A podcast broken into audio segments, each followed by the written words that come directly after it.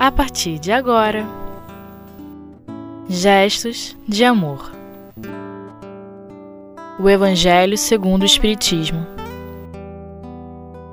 Objetivos do estudo. Com Teresa Costa. Queridos companheiros, estamos aqui para iniciar o estudo do Evangelho novamente, apresentando o programa e os objetivos do estudo de O Evangelho segundo o Espiritismo. Tomados de grande alegria, emoção, gratidão e amor por essa obra magnífica, apresentaremos o programa e os objetivos do estudo da mesma. O que se propõe é justamente a realização de um estudo sistematizado em torno de todo o conteúdo do livro, sempre procurando efetuar conexões com os demais livros da codificação. Outro aspecto importante a ser ressaltado é a possibilidade de se estudar os ensinamentos morais de Jesus Cristo com base na doutrina espírita. Vou repetir: os aspectos morais. Por fim, diríamos que este estudo nos proporcionará ampliar nossa visão, consequentemente, nosso entendimento com relação aos problemas inerentes às relações humanas, dando-nos condições para enfrentar de modo mais amadurecido e consciente estes problemas. Esse estudo tem como patrono espiritual nosso querido Emmanuel. Se tivermos tempo, vamos falar alguma coisa sobre ele no final. Começando com os objetivos. Os objetivos gerais. Perceber que o Evangelho de Jesus, apresentado à luz da doutrina espírita, é roteiro seguro, roteiro muito seguro para todos aqueles que já estudaram e sabem o valor que tem esse roteiro roteiro seguro para promover as transformações morais que deverão acontecer com o esforço individual de cada um. Compreender que a orientação moral contida no livro O Evangelho segundo o Espiritismo possibilita enfrentar os problemas dos dias de hoje e dos que possam vir. Então, não só nos orienta na, na realidade atual, como também na, no futuro. E os objetivos específicos: conhecer o Evangelho segundo o Espiritismo, na sua estrutura organizacional, ordenação lógica e progressiva. Segundo, ressaltar que o ensino moral é o grande objetivo desta obra. Terceiro, destacar que a universalidade dos ensinos dos espíritos é que faz a força da doutrina espírita. É o princípio da concordância que está lá na introdução do Evangelho. Conhecer os precursores da ideia cristã. Isso também está na introdução. Outro objetivo é identificar e diferenciar a lei divina da lei mosaica já está lá no capítulo 1, que tem como título Não Vim Destruir a Lei. Também no capítulo 1, compreender a ligação entre Moisés, Jesus e a doutrina espírita e sua relação com a ciência. No capítulo 2, o objetivo é perceber a vida futura como um dos grandes ensinamentos do Cristo. Capítulo 2 tem como título Meu reino não é deste mundo. E no capítulo 3, o objetivo é compreender que existem diferentes estados da alma após a morte e reconhecer as diferentes categorias de mundos habitados. O título do capítulo é Há muitas moradas na casa de meu pai. E no capítulo 4, intitulado Ninguém pode ver o reino de Deus se não nascer de novo, destacar a importância da ideia da reencarnação trazida pelo Espiritismo como forma de levantar o véu sobre uma série de questões insolúveis com a visão da unicidade da existência. Muito importante o encadeamento de ideias que Kardec nos traz nesse livro. No capítulo 4, também trazendo um grande princípio da doutrina espírita. No capítulo 5, Bem-aventurados os aflitos, agora Kardec começa a trazer as bem-aventuranças. No capítulo 5, o objetivo é compreender o sofrimento com base na justiça de Deus, segundo a ótica da doutrina espírita. No capítulo 6, o Cristo Consolador é compreender o que Jesus queria dizer com o Consolador prometido. Então, vemos que ele vai falar do Espiritismo, vemos que Jesus veio dizer que a doutrina dele é toda consolação. É, é uma maravilha também esse capítulo, todos se emocionam quando leem. No capítulo 7, Bem-aventurados os pobres de espírito, despertar para a necessidade de desenvolver os sentimentos ensinados por Jesus nas bem-aventuranças. No capítulo 8, bem-aventurados os que têm puro coração. No capítulo 9, bem-aventurados os que são mansos e pacíficos. No capítulo 10, bem-aventurados os que são misericordiosos. Ele fala da necessidade de desenvolver os sentimentos ensinados nessas bem-aventuranças muito importante pensarmos a respeito das aflições, muito imp importante pensarmos a respeito da humildade, da mansidão, da pacificação e da misericórdia. E no capítulo 11, Amar o próximo como a si mesmo, aí está resumida toda a doutrina de Jesus. Entender que o amor é o sentimento por excelência e nos aproxima de Deus. E também no amar ao próximo, ele vai falar de validar o sentimento dos ensinamentos amar ao próximo e amar os vossos inimigos. E no capítulo 12, Amai os vossos inimigos, refletir em torno dos conceitos de vingança e ódio. Também conscientizar-se sobre os conceitos da caridade material e moral. E no capítulo 13, que a vossa mão esquerda não saiba o que dá a vossa mão direita, entender o conceito de beneficência e piedade. E no capítulo 14, honrai vosso pai e vossa mãe, perceber a importância do comprometimento familiar. São muitos ensinamentos importantes nesse capítulo também. No capítulo 15, fora da caridade não há salvação, reconhecer que a prática da caridade está ao alcance de todos os homens. No capítulo 16, não se pode servir a Deus e a Mamon, entender a utilidade e o emprego dos bens terrenos. E no capítulo 17, sede perfeitos, verificar e validar os caracteres do homem de bem. É um verdadeiro tratado a respeito das virtudes.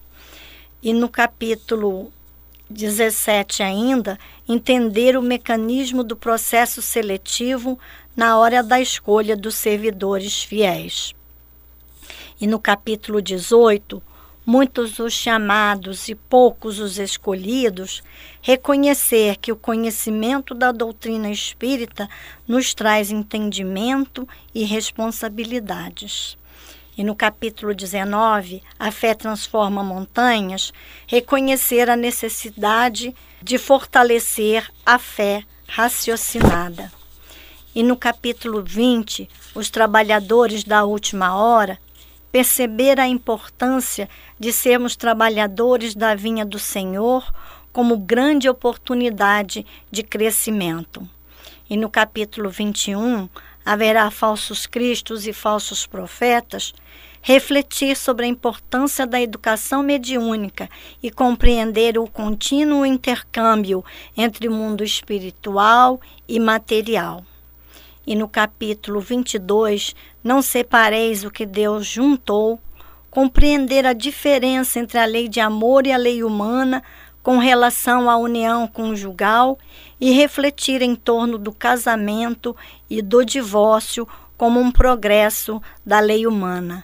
como estamos vendo, Kardec vai vindo num crescendo, apresentando as ideias e trazendo é, coisas muito importantes ao nosso aprimoramento, tanto material como principalmente moral. Vamos fazer um pequeno intervalo e voltamos daqui a instantes.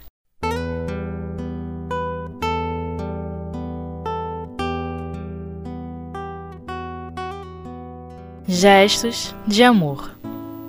O Evangelho segundo o Espiritismo.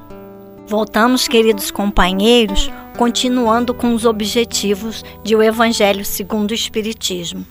Tínhamos parado no capítulo 23, 22. Vamos continuar no capítulo 23, que tem como título Estranha Moral. Esse é um capítulo que muitas pessoas têm muitas dificuldades devido às muitas passagens evangélicas pouco compreendidas, mas com o estudo do Evangelho, essas passagens vão ser bastante explicadas e nós vamos conseguir entendê-las. Também estudando as outras obras, o livro dos Espíritos, o livro dos Médiuns, que tem muito a ver com essas passagens da estranha moral. O objetivo é analisar as passagens atribuídas a Jesus que aparentemente são contraditórias. Aparentemente, elas não são contraditórias. E no capítulo é, 14, 24, desculpem, entender que a doutrina espírita vem nos dias de hoje lançar luz sobre diversas passagens de Jesus que na época não puderam ser desdobradas o título do capítulo é Não coloqueis a candeia debaixo do alqueire. E no capítulo 25, Buscai e achareis, entender o significado da máxima, buscai e achareis sob o ponto de vista terrestre e sob o ponto de vista moral. Muito importante esse capítulo também.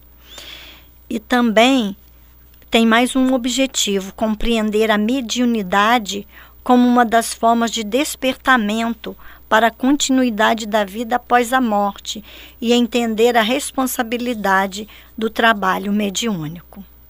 No capítulo 26, dai gratuitamente o que recebestes gratuitamente, compreender a importância da prática da mediunidade com Jesus, reconhecer a importância do estudo e da meditação em torno da mediunidade. E no capítulo 27, Pedi e obtereis, reconhecer o valor, a eficácia e a ação da prece. Justificar a importância de se orar pelos espíritos sofredores e a repercussão da prece para eles e no capítulo 28, que é a coletânea de preces espíritas, primeiro refletir em torno da oração dominical do Pai Nosso. Segundo, entender a coletânea de preces como um roteiro trazido pelos espíritos para fixar ideias e chamar a atenção para certos princípios da doutrina espírita e não como fórmulas absolutas de prece. É, é, muito importante nós falarmos sobre isso, que essa coletânea não tem, não, não é aquela coleção de preces já para serem decoradas. É, esse capítulo vai trazer toda a doutrina em forma de preces é, é, identificadas com, com, com, determinados assuntos. Então, é, elas são importantes, muito importantes nesse sentido. E na lição 7, extraída do livro Palavras do Coração, volume 3, o nosso querido Dr. Erma, orientador espiritual da Casa de Leão Denis, nos fala através da psicofonia do nosso querido fundador da casa, o nosso querido altivo caríssimo Panfiro. O título da mensagem, que foi dada em 4 de 4 de 1992, falando a respeito do aniversário do Evangelho do Segundo Espiritismo, tem como título Roteiro Seguro. E ele nos fala, o Dr. Erma nos fala: Meus irmãos, os espíritos aqui presentes pedem que se fale em nome de todos eles, sobre a divulgação de O Evangelho segundo o Espiritismo, cujo aniversário de lançamento ocorre nesse mês de abril. Para nós, do mundo espiritual, estudar este livro é o mesmo que nos prepararmos a para a convivência com os espíritos que sofrem, ao mesmo tempo que pretendem encaminhar-se para as lutas reencarnatórias. A vida para quase todos os homens pede um roteiro, um rumo, para que aqueles que sofrem, seguindo-o, encontrem o melhor caminho na direção do bem.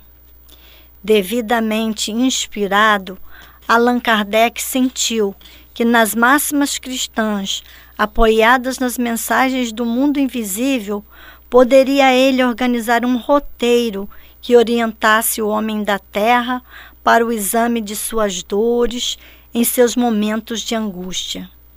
Cultivando esse roteiro, o homem chegará ao limite de suas provas, amparado por uma força positiva e sempre agindo em consonância com o Evangelho, com o bem, com a verdade.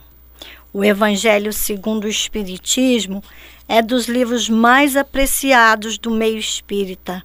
É dos livros de maior sustentação para a humanidade terrena.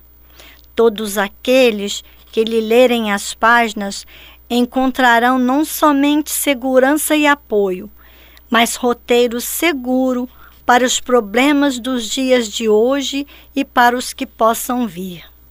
Continuemos nas lides terrenas a estudá-lo, preparando-nos para o futuro.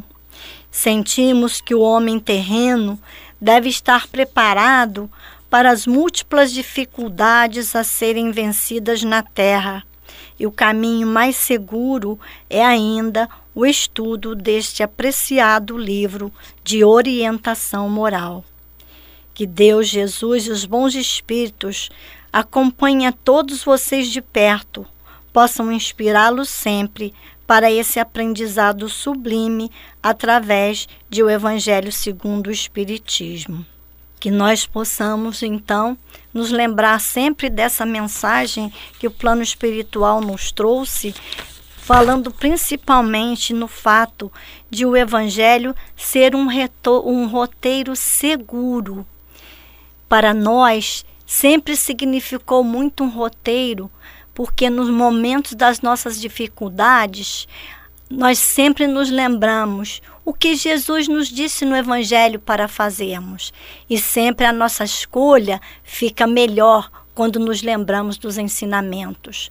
Podemos não tê-los todos aqui no coração e, e aplicá-los todos no dia a dia, porque somos muito imperfeitos ainda, mas queremos nessa encarnação apreender, mesmo que na, na, na nossa memória, todos os ensinos trazidos por Jesus nessa obra colossal, para que nos momentos mais difíceis nós nos lembremos e possamos fazer melhores escolhas.